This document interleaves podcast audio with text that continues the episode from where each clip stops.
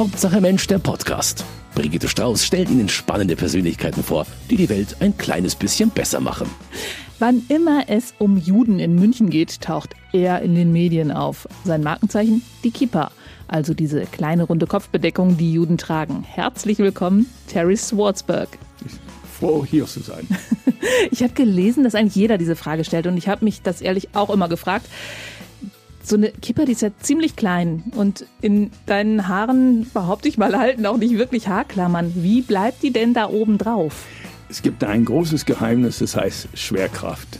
Was ich auch sage, der Glaube hält mein Kippa an meinen Kopf. Ich habe ja einen Glatzkopf ohne Haare und ich wähle immer diese Kippot aus. Kippot ist ja die Mehrzahl von Kippa, die draufbleiben. Das heißt, wenn man meine Sammlung von Kippot anschaut, ich habe mittlerweile hunderte davon, ich wähle die aus, die darauf bleiben. Die anderen Schönheiten, sie werden ausgestellt, aber sie kommen nicht auf meinen Kopf. Vor allem, wenn das Wetter wie heute ist mit dem Wind, was sonst gibt es ein ganz tolles, lustiges Spiel. Das heißt, alle müssen meinen Keypot suchen. Sie fliegen irgendwo und die ganzen Fußgänger, alle müssen mir helfen, meine Keypa einzufangen. Ist dir das tatsächlich schon passiert? Immer wieder passiert. Wir hörten, du willst zeigen, dass Jüdischsein eigentlich eine fröhliche Angelegenheit ist. Und ich glaube, nach dieser Sendung wird uns das wirklich jeder glauben, obwohl es da einiges gibt, was überhaupt keinen Spaß macht. Der aufkeimende Antisemitismus zum Beispiel. Wie du das zusammenbringst, auch darüber reden wir bei Hauptsache Mensch. Ziemlich bunt sieht's heute aus bei mir im Studio, denn hier liegen ich weiß nicht, 20 Kippot neben unserem oder um das Mischpult herum. Und bei mir ist Terry Swartzberg. Das ist ja echt eine beeindruckende Sammlung. Sag doch mal ein bisschen was zu den Einzelnen da. Was gibt's denn da alles? Radio ist ein wunderbares Medium, würde ich behaupten. Musst es erzählen. Ja, aber schade. Also hier habe ich zum Beispiel eine Green Bay Packers Keeper. Das ist meine Lieblingsfootballmannschaft aus Wisconsin. Ich komme ja aus Amerika, wie ja man hört. Und hier ist eine eine rosa-rote Kippa, die ja ich gern zum Beispiel auf Toleranz fest, und so weiter. Und, und ja, Rosen bedruckt. Rosen bedruckt, genau. Hier bestickt, bestickt hier seine ein, wie würdest du das beschreiben? Ein das ist die bayerische Raute. Bayerische Raute von einer Freundin, für mich extra genäht. Ich habe hier, hier habe ich auch was aus Australien mit den Farben von den Einheimischen da, von den, von den Aborigines da. Aha im Laufe der letzten... Das sind ähm, Dinge, wie heißen die? Ja, Boomerangs. Boomerangs drauf, ja, genau. genau. Also hier habe ich auch ein heiß geliebter, aber leider sehr instabiler Keeper mit, was mit Brezen. Du, Brezen drauf. Sie bleibt leider nicht auf meinen Kopf, aber springt sie ist auch wirklich mit. sehr klein, oder? Sehr klein und sehr instabil. Ich mag ja mein Keeper-Experiment seit sieben Jahren und auf den sieben mhm. Jahren habe ich sehr viele gesammelt, sehr viel gekauft, aber es auch sehr viel geschenkt bekommen. 2012 hast du mit dem Experiment begonnen auf einem Friedhof. Also man muss ganz kurz ausholen. 16 Prozent der Deutschen sind latent antisemitisch eingestellt. In den letzten Jahren gab es immer wieder Hassattacken gegen Juden. Halle ist uns noch allen gut im Gedächtnis. Und du sagst, ich trage die Kippa auch in der Öffentlichkeit und ich bin noch nie doof angemacht worden. Stimmt das wirklich? Stimmt wirklich. Ich mache diese Experiment was wirklich für mich als Experiment anfing, einfach um meine Angst selbst zu besiegen, am 1. Dezember 2012. Ich bin um 9 Uhr morgen, wie jeden Samstagmorgen, rausgegangen. Ich bin Vegetarier, um Gemüse zu kaufen. Und zu Chibo zu gehen, mache ein bisschen Werbung für Chibo und Kaffee zu kaufen und so. Und ich hatte natürlich wahnsinnig Bammel. Ich habe gedacht, was würde mir passieren? Die Antisemititen wahrscheinlich lauern und sehr zu meiner Staunen hat keiner wirklich interessiert, dass ich einen Keeper auf meinem Kopf hatte. Und dann habe ich es immer weiterentwickelt. Erstmal für mich und dann, als die Zeiten rauer geworden sind, würde es für mich irgendwie eine Art von Mission zu zeigen, dass wir Juden angstfrei in Deutschland leben können. Aber wenn ich es richtig verstanden habe, hat das Ganze auf dem Friedhof bei einer Beerdigung angefangen, wo du keine Lust hattest, die anschließend abzunehmen? Das ist genau richtig. Die Beerdigung war in Augsburg von Mitek Pemper. Mitek Pemper war Jude, war der treibende Kraft hinter Schindlers Liste. Und das war ein wunderbarer Mensch, hat alle Auszeichnungen auf der Welt gewonnen. Ich war auf seiner Beerdigung in Augsburg, jüdischer Friedhof. Und wir trugen, Männer trugen natürlich alle Kippot, die Mehrzahl von Kippa ist Kippot. Und ich fand das toll. Ich fand es immer toll in der Synagoge, wo ich sehr oft bin, sehr gern bei meiner Gemeinde Bet Shalom in München, ein Kippa auf dem Kopf haben. Ich fühle mich jüdisch und normal. Und dann gingen wir raus aus dem Friedhof. Die anderen Männer haben ihr Kippot abgezogen, ganz schnell und ganz hastig und haben gedacht, warum muss es sein? Warum darf ich ein Kippa hier tragen, auf dem jüdischen Friedhof, aber nicht hier auf der Straße. Und ich behielt die Kippa auf meinen Kopf. Dann schrien die anderen Männer, zieh die ab, zieh die ab, du gefährdest uns. Und in dem Moment ist mir die Idee geboren, ich muss das testen, ob es wirklich so gefährlich für mich ist, ein Kippa in der Öffentlichkeit in Deutschland zu tragen. An dem Tag bist du dann alleine weitergegangen oder ähm, haben die anderen dich weiter beschimpft oder wie habt ihr das gelöst? Das ist eine sehr gute Frage. Ich, tatsächlich habe ich die Keeper anbehalten, die anderen fühlten sich nicht wohl. Aber der Entschluss war geboren, aber der Mut dazu hat gefehlt. Ich habe einige Monate damit gehadert. Bin ich wirklich so mutig? Will ich immer auffallen in der Öffentlichkeit? Was wird mir passieren? Würde ich angegriffen? Ich wusste es nicht. Und viele haben mir Panik gemacht. Die haben mir gesagt, Angst gemacht. Sie haben gesagt, sobald wie du die Kippe auf deinen Kopf haben, wirst du angespuckt in der U-Bahn. Die Leute werden dich anmachen. Du wirst Blut merken du gefährdest deine Kinder und alles so.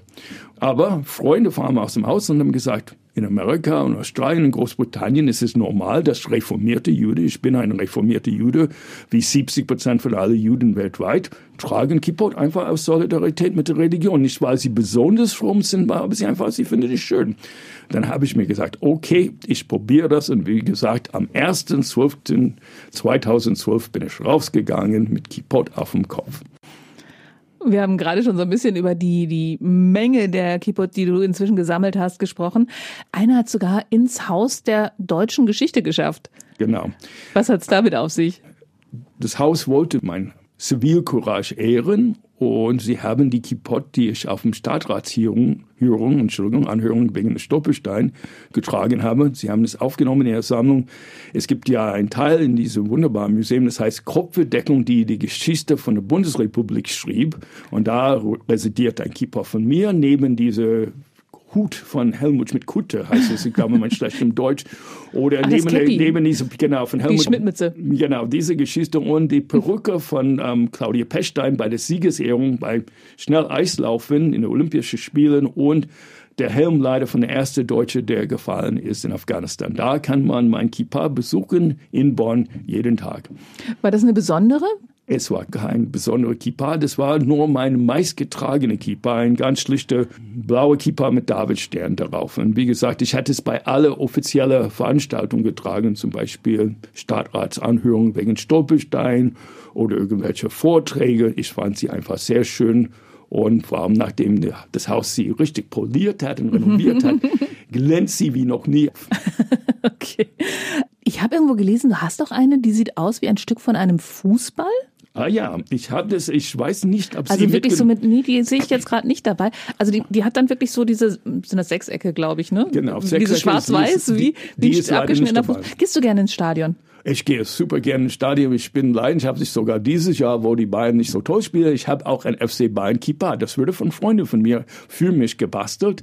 Und in Israel kaufe ich immer wieder FC Bayern Kippa, die nicht ganz so schön sind. Aber ich muss sagen, die gehen sehr schnell weg bei meinen Freunden.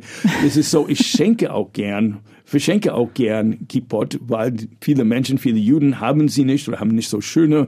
Und dann sage ich, okay, hier ist ein Kippa. Deswegen muss ich ständig welche nachmachen lassen oder kaufen oder irgendwie bekommen, auf jeden Fall. Aber mit der Kippa ins Stadion, also ich glaube, spätestens da hätte ich Angst, weil Stadien sind ja nun wirklich, naja, ich behaupte mal, der Anteil der rechtsextremen Menschen in Stadien ist größer als im Rest der Bevölkerung. Also ich bin nur in äh, drei Stadien gewesen mit Kipot drauf öfters in der Allianz Arena. Ich hatte früher einen Kunde, er hat mir freundlicherweise immer Karten geschenkt. Leider habe ich den Kunden, habe ich die Karten nicht. Aber ich sage jetzt, wenn man mir eine Karte schenkt, ich gehe in jeden Stadion mit Keeper drauf. Okay. Ich liebe Fußball. Ich war in Unterhaching mit Keyboard mehrmals sogar drauf. Es hat sich so. Und ich war in Berlin im Olympiastadion einmal diese Gefahr existiert wirklich nicht. Ich habe nie Angst. Ich habe nie Angst in Stadien, nie Angst in Bahnhöfen, nie Angst in der U-Bahn, nie Angst in der Trambahn um sieben Uhr morgens, nie Angst in der U-Bahn in Berlin, in Neukölln. Ich bin seit sieben Jahren überall in Deutschland. Ich glaube, irgendwann zusammengezählt 80 größere Städte. Ich rede nicht über Dörfer und so weiter. Und sogar in Sachsen, wo die Rechtsradikalen leider scheinbar aggressieren, überall war ich Nie ist mir was passiert, nie im geringsten ist mir was passiert. Die Leute schauen, ich schaue auch, wenn ich einen Keeper sehe. Wow, was ist das für ein Keeper? Soll ich sie in meiner Sammlung haben? Natürlich, vor allem sie schauen in Italien am meisten, haben meine Freundin, ich sehe das nicht. Meine Freundin Claudia sieht immer, in Italien bin ich wirklich ein Star. Da wollen die Leute immer wissen, was hat er auf seinem Kopf? Die Deutschen sind ja ein bisschen so diskrete. Sie werfen so kleine, stollene Blicke immer. Aber nie was passiert und so. Ich habe nie Bedenken und ich werde nie Bedenken haben. Trotzdem ist es ja nachgewiesen, dass 16 Prozent der Deutschen latent antisemitisch eingestellt sind. Hast du davon jemals was bemerkt? Ich bin in einem antisemitischen Land aufgewachsen, Amerika der 50er Jahren. Ich weiß, wie schrecklich und wie schlimm Antisemitismus anfühlt. Ich weiß, dass 16 Prozent der Deutschen manche sagen, 27 Prozent latent halb antisemitisch sind, 10 Prozent sind Hardcore. Die erfreuliche Tatsache ist natürlich, das heißt, Umkehrschluss, dass 85 bis 90 Prozent von den Deutschen froh sind, dass Juden in Deutschland es gibt. Diese Zahlen sind absurd. Ich denke, nach dem Holocaust darf keine Deutsche, kein Deutsche antisemitisch sein. Ist ein Ziel von mir vielleicht, ein unangemessen viel zu hochgegriffenes Ziel, dass Deutschland irgendwann keine Antisemiten haben. Deswegen mache ich ja meine Keep-Aktion mittlerweile. Aber man muss auch sagen, nirgends auf der Welt sind Juden sicherer als in Deutschland. In Amerika, meine Heimat, sind die Zahlen leider höher. In Frankreich und in Belgien sind überhaupt sind die Zahlen höher von Antisemiten und so. Und in Deutschland, Gott sei Dank, ist nichts passiert in Halle. Wenn es passiert in Halle wäre, wäre wahrscheinlich alle Juden schnell weg von Deutschland. Aber bisher in Deutschland ist nie ein Jude irgendwie ermordet oder sonst was wegen ihrer oder seiner Religion. Und das möge auch bleiben.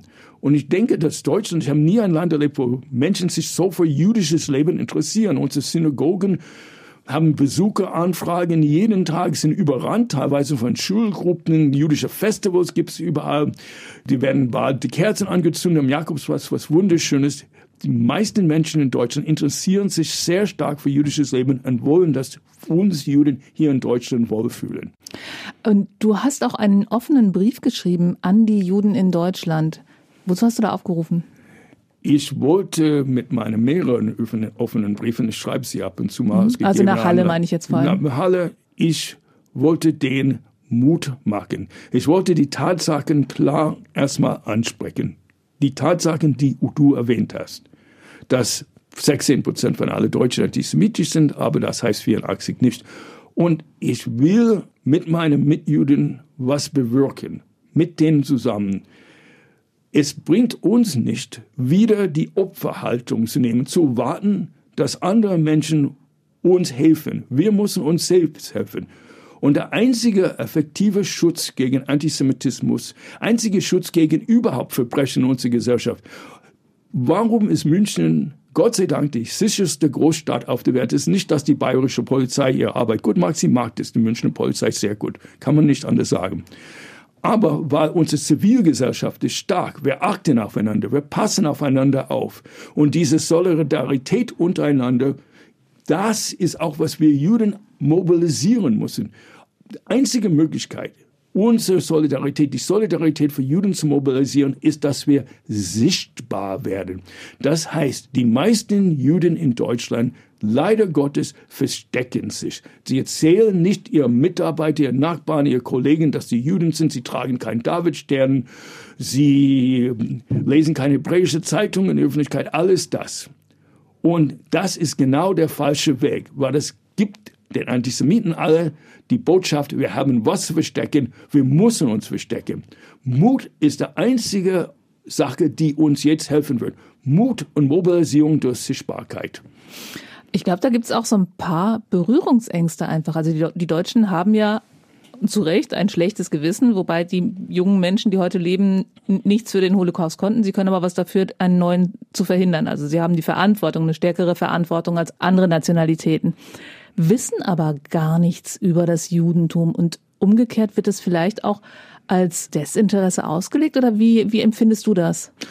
Ich bin in Deutschland trotz meinen starken amerikanischen Akzents seit fast 40 Jahren und es gibt sehr viel Erfreuliches, was im Laufe der letzten 40 Jahren passiert ist. Erstmal in Deutschland ist ein vorbildlicher Erinnerungskultur um die Stolpersteine gewachsen. Die Stolpersteine sind ja das Über größte, die wollen wir gleich noch reden, genau. Das größte Gedenkprojekt der Welt mit 75.000 Stolpersteinen in 1.600 Städten, 26 Ländern, davon über 1.000 Städte in Deutschland.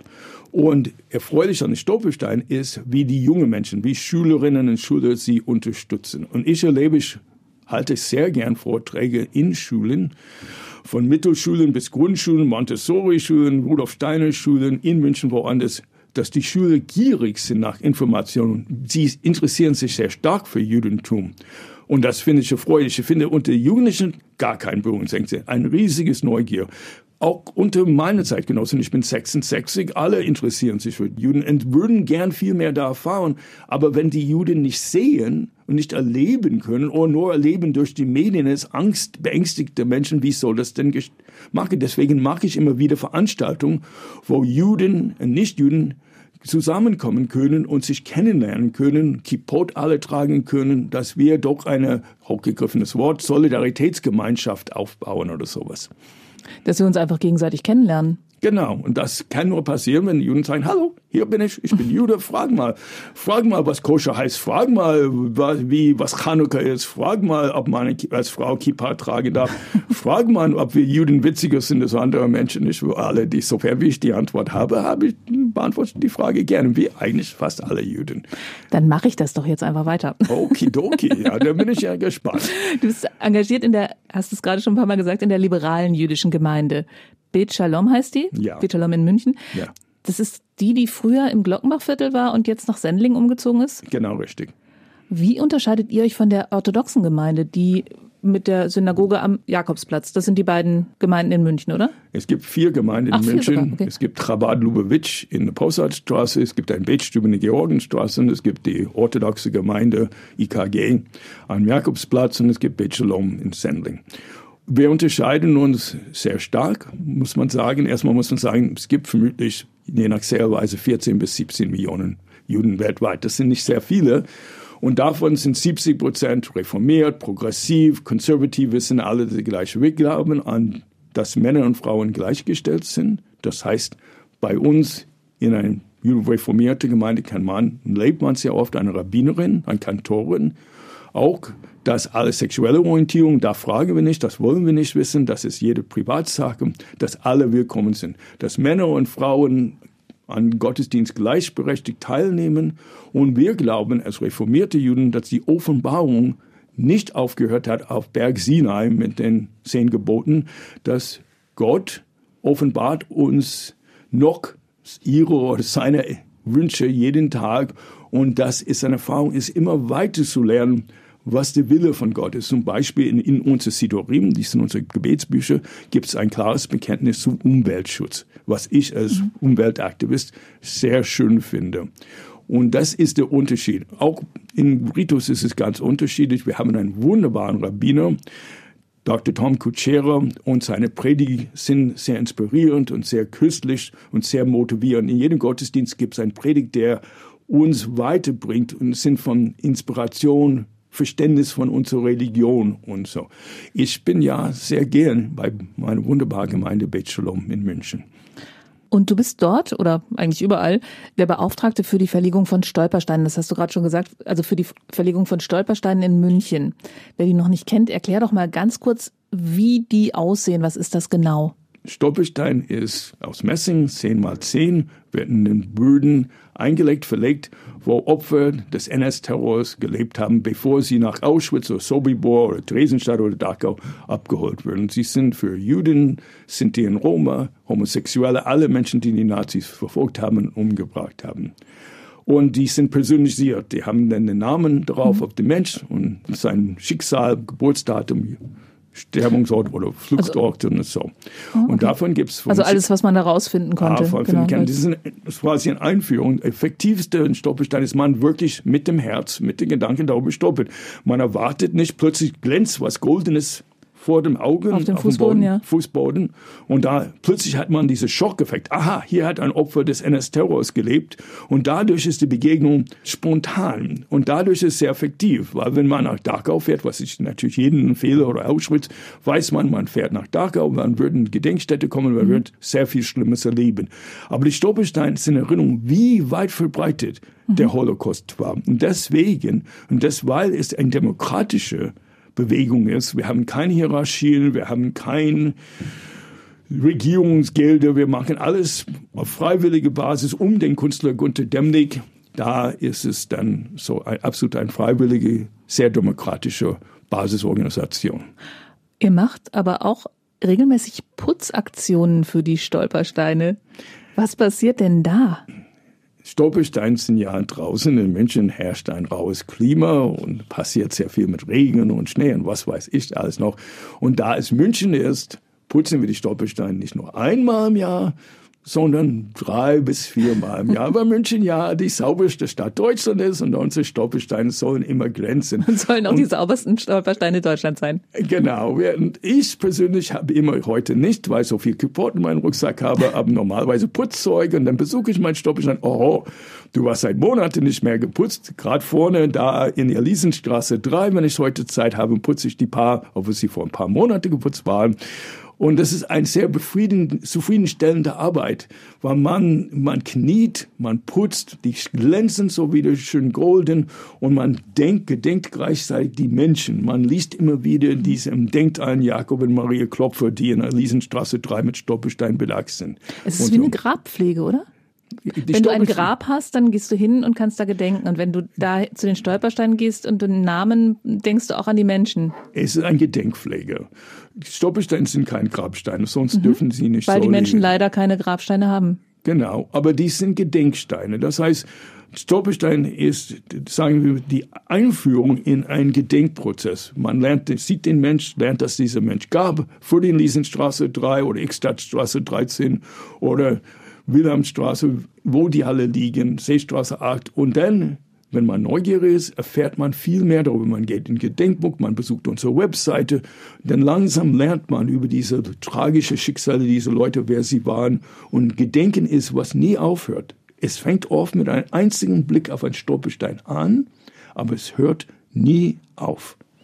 Wie viel gibt's davon in München derzeit? Es gibt 107 Stolpersteine in München, was eine große Zahl ist. Die sind alle auf Privatgrund im öffentlichen Raum. Das heißt klar, es ist sichtbar.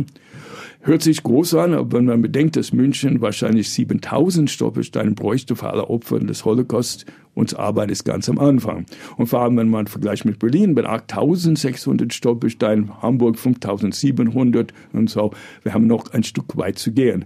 Wir haben eine Initiative Stolperstein für München e.V. Ich bin der erste Vorstand da und wir versuchen immer Eigentümer dafür zu gewinnen, dass sie vor ihrem Häuser Stolperstein verlegen mit uns zusammen. Ich bin auch offiziell oder inoffiziell Sprecher der Stolperstein-Bewegung. Das heißt, ich nehme PR-Aufgaben für Gunter Demnig, der wunderbare Künstler, der das macht auf Pro Bono-Basis war. Jetzt hast du gerade schon gesagt, in München müssen sie auf Privatgrund verlegt werden, zwar im öffentlichen Raum, also dass jeder sie sehen kann, aber es muss ein privates Grundstück sein. Und es gibt irgendeinen Stadtratsbeschluss. Warum ist, sind diese Stolpersteine in München so ein Politikum und anderswo nicht? Das will ich gar nicht kommentieren. Wir in Initiative, wir verlegen Stolpersteine. Wir haben dadurch sehr viele Sympathisanten gewonnen, vor allem unter den Eigentum. Wir sind froh, dass wir einen Weg gefunden haben, Stolperstein in München zu verlegen. Wir wollen mit der Politik nichts zu tun haben. Wir wollen einfach Opfer des Holocausts und NS-Terrors gedenken. Und das tun wir jeden Tag. Und da es 107 Stolpersteine in München gibt, gibt es jeden Tag in München irgendjemand, der was über die Stolpersteine, über den Holocaust, über die Opfer erfährt. Und das ist uns ein Bedürfnis und für uns ist es sehr schön. Jetzt gibt es aber auch die Ansicht, dass Stolpersteine mit Füßen getreten werden. Was sagst du dazu? Diese Ansicht gibt es nur in München und Linz, die drei oder vier Städte, wo Stolpersteine nicht auf öffentlichem Grund erlaubt sind. Die Stolpersteine würden gerade von Yad Vashem, das ist eine zentrale Gedenkstelle den Holocaust weltweit in Jerusalem aufgenommen. Das habe ich organisiert. Ich habe die Stolpersteine sogar dahin gebracht. Eine größere Anerkennung für die Stolpersteine gibt's nicht. Gerade in Berlin wurde die Stolpersteine von US-Botschafter Grenell geputzt. Die Stolpersteine, die wir geputzt haben, liegen vor dem Bundestag. Das hat der Bundestag beschlossen. Überall auf der Welt gelten die Stolpersteine als das Vorbild für eine Erinnerungskultur, eine individualisierte Erinnerungskultur. Natürlich werden nie 100% von allen Menschen Stolpersteine finden, wahrscheinlich. Und das kann man auch nicht erwarten.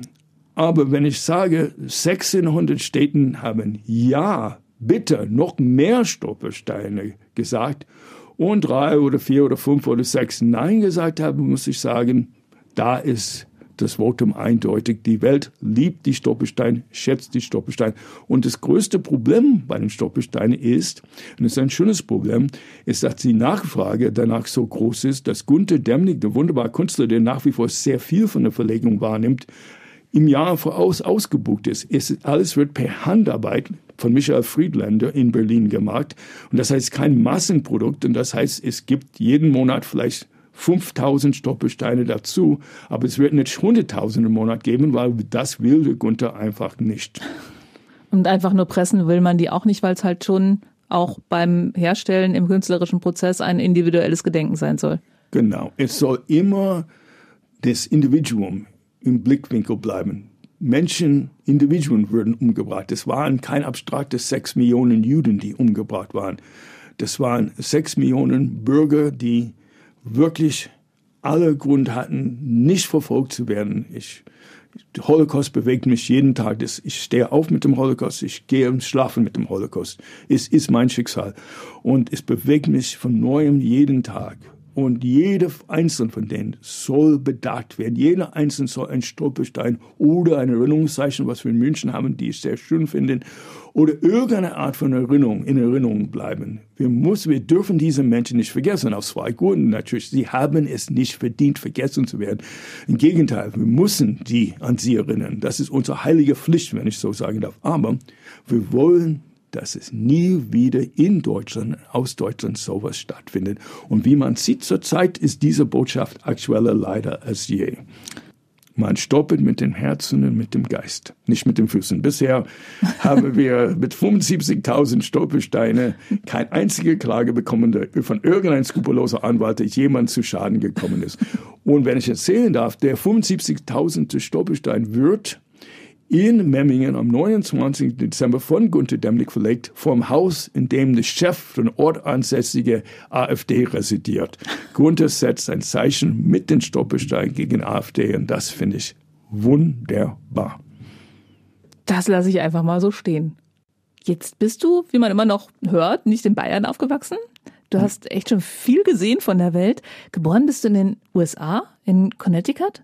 In einem Vorort von New York, genau. Meine Eltern hatten gerade ihr Sommerfrische mhm. außerhalb New York verbracht. Ah, ja, da okay. kam ich ganz relativ spontan zur Welt, ein paar, vier Wochen zu früh. Okay, ah, das ist eilig. Äh, bist aber dann aufgewachsen erstmal in New York? New York in Indien. Mein Na Vater, genau, und dann seid ihr relativ schnell nach Nordindien gezogen. Warum? Mein Vater war angehender Ethnologe. Und wie alt warst du da? Ich war zehn. Okay. Kurz vor meinem zehnten Geburtstag sind wir abgedüst von New York mit unserem VW-Bus und dann sind wir mit Bus quer durch Amerika, dann Schiffe quer durch die Welt bis Indien. Knapp zwei Jahre in ein Dorf verbracht, ohne Strom, ohne Wasser, ohne Telefon, haben viel interessante Schlangen und Krankheiten und alles so.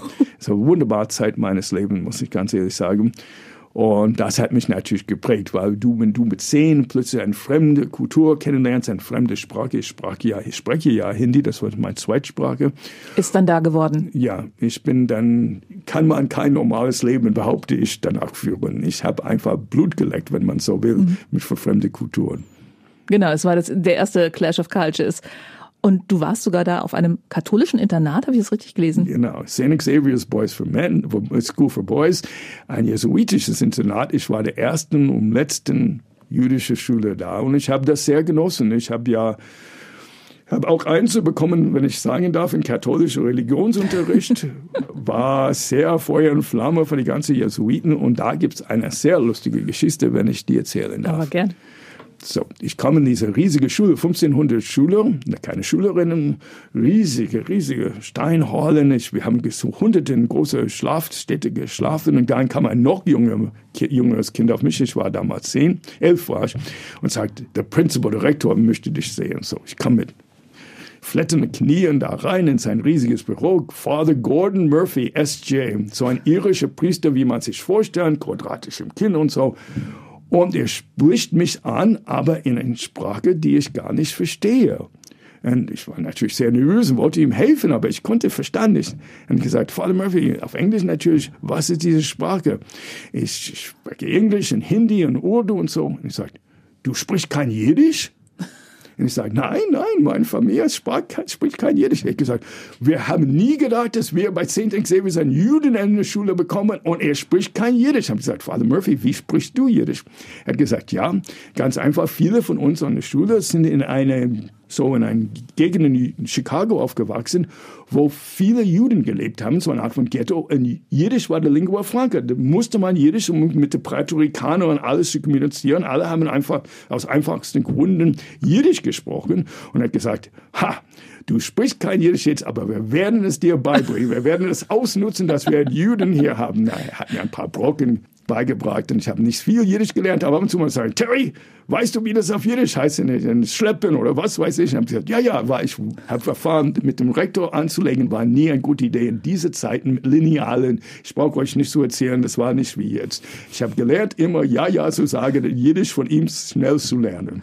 Okay, aber ich meine, Du hast Jiddisch gelernt von einem irischen Priester, der das in Amerika gelernt hat, um sich mit Puerto Ricanern zu verständigen. So du als Amerikaner und das Ganze in Indien. Genau. Und meine Mutter hat dann immer gesagt, ja, Father Murphy sprach kein gutes Jiddisch, aber es gab aus New York einen puerto ricanischer Priester und der sprach ein perfektes Jiddisch. Und so, sie hat gesagt, du hattest viel mehr von ihm lernen können als Father Murphy, der nur wirklich nicht jedes richtig beherrschte. Das ist eine Geschichte. Wie jüdisch konntest du denn in diesem Internat leben?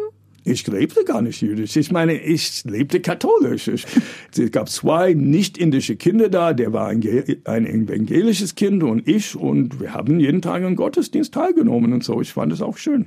Ich hatte, fand die Lieder schön und habe viel über Katholismus gelernt. Ich habe später auch als ähm, Journalist über immer wieder über so Klostern und so weiter berichtet in Hongkong, wo ich Journalist war. Mein Vater studierte in Kolumbien, war, es gibt eine katholische Hochschule, Manhattan College für katholische Frauen außerhalb New Yorks, wunderschön. Wir haben die Nonnen da besucht. Es war eine wunderbare Erfahrung von einer wunderbaren Gegend, ein wunderbarer Campus, sehr ruhig und sehr schön und so. Wir sind sogar immer da baden gegangen. Es gab einen Swimmingpool, für, aber es gab ja natürlich keine Badeanzüge für uns. Wir mussten immer Mädchen Badeanzüge anziehen, was wir sehr lustig fanden und so. Beim Bikini jetzt vielleicht geklappt, aber Na, das war Bikini, gleich so um Gottes, Gottes Willen. Willen. Bikini gab es da, gab es nie, gibt es wahrscheinlich immer noch nicht da. Die waren ganz Sitzsamer, Bad, sitzsamer Badeanzüge, auch für die Jungs. Nein, nein. Studiert hast du dann wieder in den USA? Genau. Mit einem Auslandssemester in Paris? Ja, ich habe war in Paris und habe angeblich Französisch gelernt, was ich auch gemacht habe. Und dann habe ich ja einen Abschluss gemacht in Stadtplanung mit Schwerpunkt Asien. Ich wollte ja in die dritte Welt gehen und den armen Menschen in Indien, die ich ja in meiner Kindheit kennengelernt habe, mit Angebot und Stadtplanung helfen. Und dann habe ich irgendwie gelesen, dass du dich aber auch mit Antisemiten geprügelt hast in Oshkosh. Wann war Oshkosh? Das ich liebe dieses Wort. Mein, Oshkosh, ja. Oshkosh ist ein wunderbarer Kleinstadt in Wisconsin. Mein Vater hat seine erste Professorenstelle, er war 46, langsam Zeit, dass er mit dem Berufsleben anfängt, in Oshkosh Universität von 11.000 Studenten meistens versoffen, muss man sagen, haben sehr gern gebäschert. Und in Oshkosh grassierte klassischer Antisemitismus.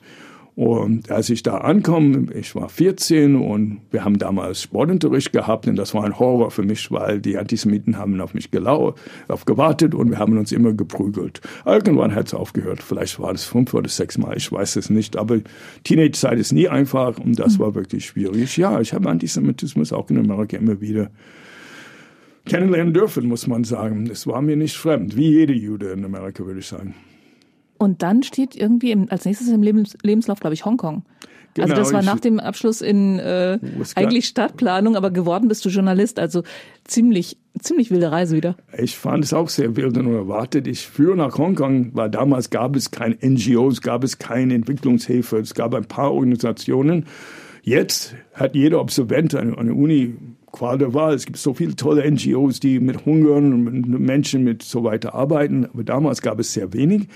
Ich habe keine Stelle gefunden. Auf Anratung eines Professors bin ich nach Hongkong gefahren, habe gar nichts da gefunden, aber aus Versehen habe ich eine kleine Anzeige gesehen, irgendjemand, irgendeine investigative Wirtschaftszeitschrift sucht einen erfahrenen Wirtschaftsredakteur englischsprachig und habe gedacht, okay, ich bin kein Journalist, ich habe es nie studiert, aber mein Englisch ist relativ gut, Native Speaker und ich lese ja die New York Times jeden Tag. Irgendwie wird das in Hongkong was bringen und sehr zu meiner Überraschung haben sie mich, die waren verzweifelt, muss man sagen, haben sie mich eingestellt und wurde plötzlich sogar Chefredakteur. Aber das sind viele Geschichten, die heute unser Rahmen zu sprengen werden. Okay, aber es war dann irgendwann die Herald Tribune, also schon durchaus bekannt.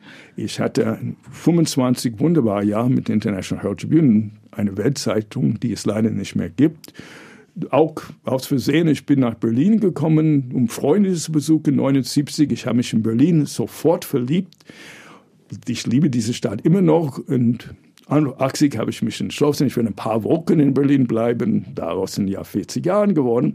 Und die Herald Tribune hat, war die einzige international englischsprachige Zeitung, die in Frage kam. Ich habe den Artikel eingereicht. Sie haben meine Ideen geklaut, habe denen einen bösen Brief geschrieben, habe gesagt, hört auf, meine Ideen zu klauen beauftrage mich und sehr zu meiner Überraschung haben sie das dann gemacht. Und vor 25 habe ich erst aus Berlin berichtet, so eine Art von Feuerton, was sehr schön war. Und dann mit einer kleinen Pause in, als Wirtschaftsredakteur aus München. Genau, ich habe irgendwo gefunden, seit 85 bist du in München. Seit 85 bin ich in München. Und wenn ich das jetzt richtig sehe, ist das der Ort auf der Welt, wo du am längsten gelebt hast, oder? Das stimmt. Ich bin Münchner leider nicht von Akzent her, vielleicht von Einstellung mittlerweile.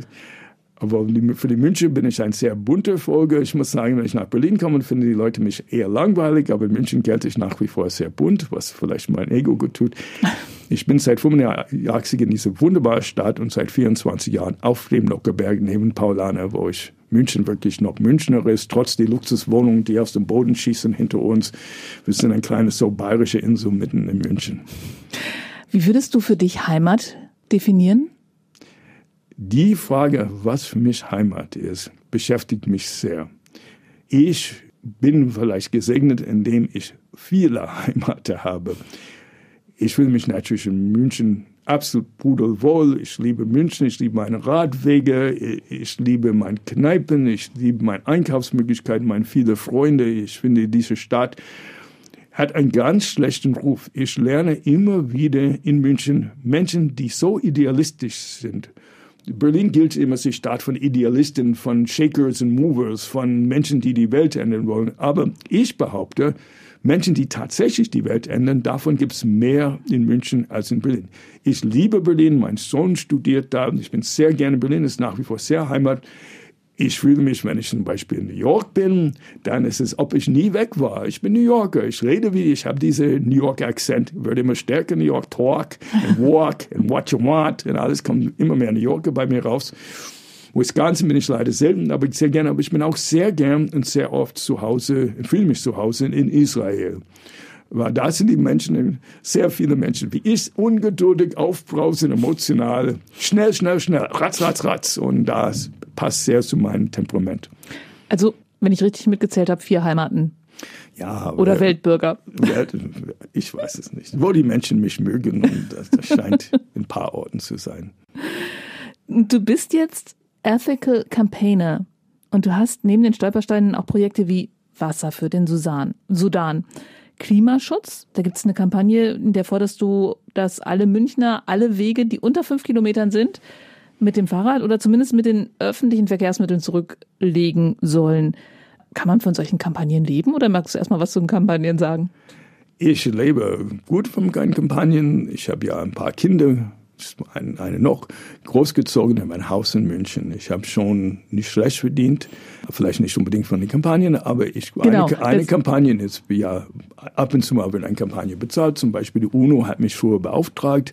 Sie haben mich beauftragt, sie wollten wissen, warum die Menschen nicht, sich nicht klimafreundlich verhalten, obwohl die wissen, dass sie es machen sollen. Und ich habe dann für denen eine Strategie entwickelt, die sie auch umgesetzt hat. Mhm. Ich würde was anderes jetzt machen, aber das war damals ich bin ja Vegetarier, nicht Autobesitzer, leider fliege ich zu viel und bin nicht hundertprozentig leider rein. Das versuche ich auch zu ändern.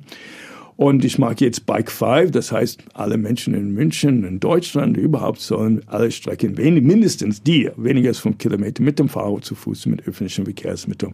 Meine große Kampagne ist für sauberes Wasser weltweit. Es gibt in 100 Ländern diese schwarze Flut, die Black Tide von Ölvergiftung.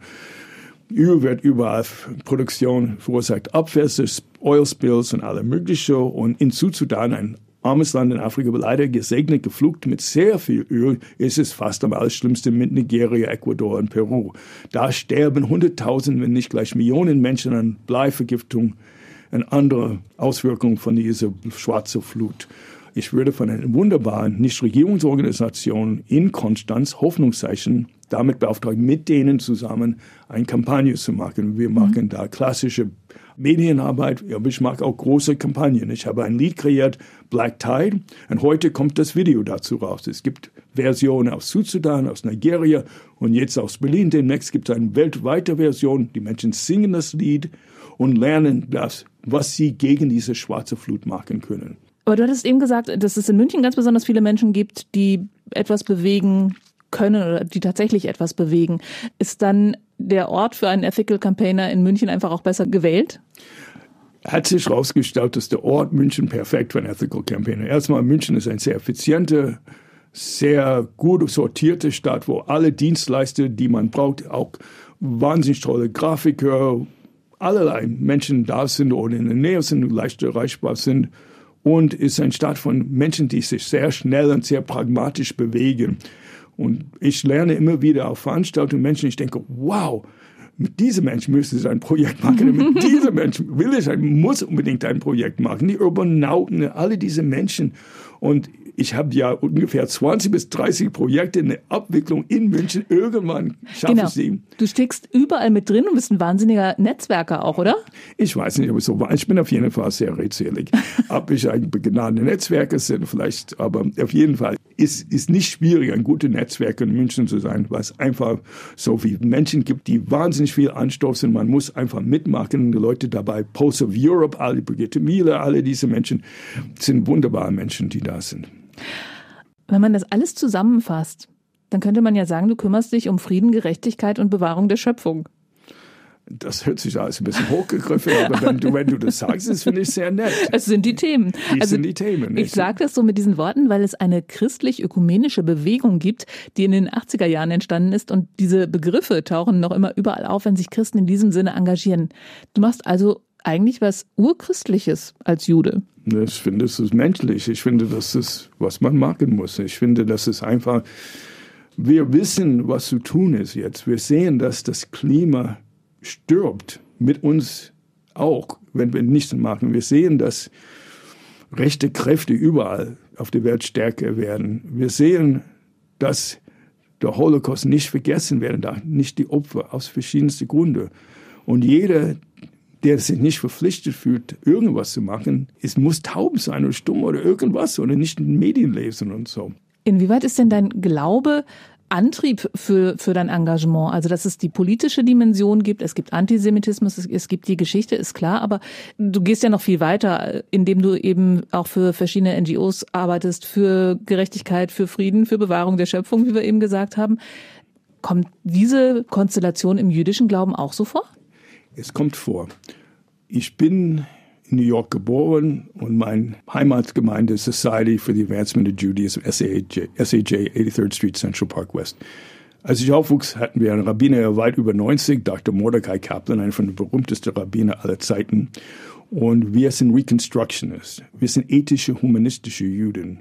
Und unsere Geschichte würde jede Woche im Gottesdienst so erklärt, wir haben uns immer befreien, müssen befreien können durch Glauben an uns und Glauben an Prinzipien. wir sind ethisch unterwegs. Zum Beispiel Chanukka ist ein Befreiungsfest. Wir befreien uns von den Griechen. Pesach Befreiungsfest. Wir befreien uns von Ägypten, Purim. Wir befreien uns von einem, Genozid. Eigentlich, wenn Esther nicht die Möglichkeit hatte, wären wir alle ausgerottet von den Babylonien und so. Das war mein Juden. So bin ich sozialisiert, dass wir Juden immer die Verpflichtung hatten, nicht nur uns gegenüber ethisch zu handeln, aber auch anderen gegenüber. Und ich muss mit ganz, ganz viel Stolz erzählen, dass meine Eltern und meine Heimatgemeinde mit Rabbiner Abraham Heschel. Wir waren in der Bürgerrechtsbewegung ganz früh dabei, bevor es populär war. In den 50er Jahren schon, als Martin Luther King anfing, waren wir schon dabei. Wir sind schon mitmarschiert. Wir haben schon versucht, dass Schwarze das Anrecht haben, überall in New York zu wohnen. Die dürften damals nicht. Auch wir Juden dürften in vielen Gebieten New York nicht wohnen, kein Haus kaufen oder so. Und ich komme aus diesem Hintergrund, diesem Background, wo man ethisch handeln muss, wo Religion als Anleitung zu ethischer Handlung da ist. Und ich glaube, ich habe es einfach weiterverfolgt. Mir ist auch noch aufgefallen, wenn man mal genau schaut, dass es zwischen Juden und Christen viel mehr Gemeinsamkeiten gibt als Dinge, die uns trennen. Das fängt ja schon damit an, dass die meisten Feste aus historischen Gründen zur gleichen Zeit stattfinden. Jetzt ist bald Weihnachten. Was feiern denn Juden an Weihnachten? Am Weihnachten selbst Meistens gehen wir ja Heilige Abend chinesisch oder indisch essen. Oder wir feiern gern Weihnachten mit, mit unserer christlichen Freundin. Meine Freundin mag den wunderbaren Weihnachtskranz und bei Eltern Weihnachtsbaum. Und ich liebe das. Ich liebe die Weihnachtslieder. Ich nehme sehr gern daran teil, wenn es sich gerade gibt. Wir haben ein Fest, das meistens ein bisschen früher kommt, das heißt Chanukka und das ist ein Befreiungsfest. Das, wir haben uns befreit von den Griechen, die Palästina damals beherrscht hat und es ist ein Lichterfest, wie so viele Feste im Winter, aber es hat nicht mit, nicht mit Weihnachten zu tun, obwohl mittlerweile jüdische Kinder Geschenke bekommen und ich finde, Chanukka ist viel günstiger. Ihr könnt meine Tochter fragen, statt Geschenke an einem Abend geballt zu bekommen, bekommt man ein Geschenk pro Abend und wir feiern acht Abende lang. In jedem Abend wird noch eine Kerze angezündet und das heißt, acht Abende bekommen die Kinder Geschenke. Zu meiner Zeit waren die Geschenke denkbar klein, vielleicht ein Gummi oder ein Bleistift oder so, aber ich glaube, die Erwartungen sind mittlerweile ja gestiegen. ich glaube, wenn ich meiner Tochter jetzt einen Bleistift geben würde, würde sie mich schief anschauen. Sie hat schon Erwartungen. Aber Hanukkah kommt vorher, aber dieses Jahr kommt Hanukkah am 22. Dezember, vor ein paar Jahren war es sogar am 24. Dezember. Meistens genau, es ist immer ungefähr zur gleichen Zeit. Ungefähr, ein bisschen früher, euer Ostern ist unser Pesach. Ihr habt von uns Pesach übernommen, ein bisschen gerne. Deswegen ist es nicht überraschend, dass sie in der Nähe voneinander kommen. Ihr habt Fasching, wir haben Purim. Natürlich, ich meine, alle Religionen sind verwandt. Ich meine, mhm. Judentum und Christentum sind engstens verwandt. Genau. Ich meine, ihr habt auch ein Buch von uns, lest ihr immer wieder, habe ich gehört. Ja, das Alte Testament. Ne? Ja, für uns ist das Testament. genau. Für uns das Alte Testament. Aber ich stelle fest, dass viele viele Priester ein wunderbares Hebräisch können. Sie lernen es und theologische Hochschulen und es ist immer eine Freude zu sehen, wie gut sie noch Hebräisch beherrschen. Bewundernswert. Also das sollten wir uns doch nochmal ganz, ganz dick hinter die Ohren schreiben. Wir haben so viel gemeinsam und sollten weiterhin gemeinsam dafür sorgen, dass die Welt ein bisschen besser wird. Und wir tun das auch. Ich vertrete oft die Juden, wenn gerade unsere wunderbare Rabbiner und sonst irgendjemand keine Zeit hat, oft so als Vertreter von der Erinnerungskultur ökumenische Gottesdienste, zum Beispiel am 9. November, Katzed am 27. Januar, Yom HaShoah, Tag des Gedenkens jüdischer Opfer des Holocaust, oft mit Priester und Pfarrer und sonst jemanden. Und das finde ich wunderbar. Ich finde es wunderbar, euer Lieder zu hören, eure Gebete zu hören und festzustellen, dass diese Spiritualität uns verbindet. Und ich finde immer sofort Zugang zu Menschen, die regelmäßig zum Gottesdienst gehen, die gläubig sind, weil da weiß ich, dass es eine ganz große Tiefe an Spiritualität gibt, ob man evangelisch ist oder katholisch oder Jusum oder Muslim, das verbindet uns alle. Und ich war neulich, ich habe neulich eine Moschee irgendwie referiert, fand ich ganz toll. Es verbindet uns so, so sehr, so viel. Okay dann wünsche ich dir weiterhin ganz, ganz viel Erfolg mit allem, was du tust. Es kann diese Welt nur besser machen. Dann kann ich mich ganz herzlich bei dir für dieses wunderbares Gespräch bedanken. Ich hoffe, es war einigermaßen verständlich. Wenn nicht, kann man mich besuchen. Ich erzähle die Geschichte noch einmal. Vielleicht okay. etwas verständlicher. Also, vielen Wir Dank. geben die Telefonnummer weiter. Sehr gern. Terry Swartzberg, S-W-A-R-T-Z-B-E-R-G, Terry Vorname. Man findet mich im Internet ganz leicht. Gell? Ruft mal an, kommt vorbei. Hauptsache Mensch, ein Podcast vom katholischen Medienhaus St. Michaelsbund, produziert vom Münchner Kirchenradio.